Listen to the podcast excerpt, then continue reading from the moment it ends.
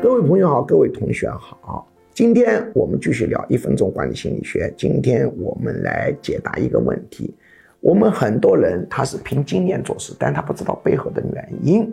比如我们从古到今，很多做生意的店家，除了木头牌子之外，多半都后面要放一个旗子啊，比如酒旗，比如理发店的旗子。为什么呀？原因是这些旗子被风一吹啊，会。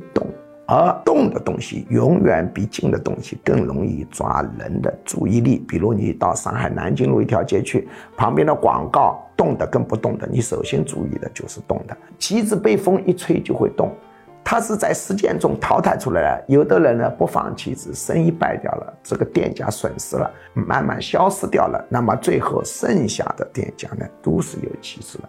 于是大家也不知道什么道理，于是就有旗子。所以美容院呢，它就有一个赚的东西，这个都是无形中被淘汰出来结果。可是大家不知道这个道理。所以你要是是一个门店，你无论如何要设置一些动感的东西来吸引别人的注意力。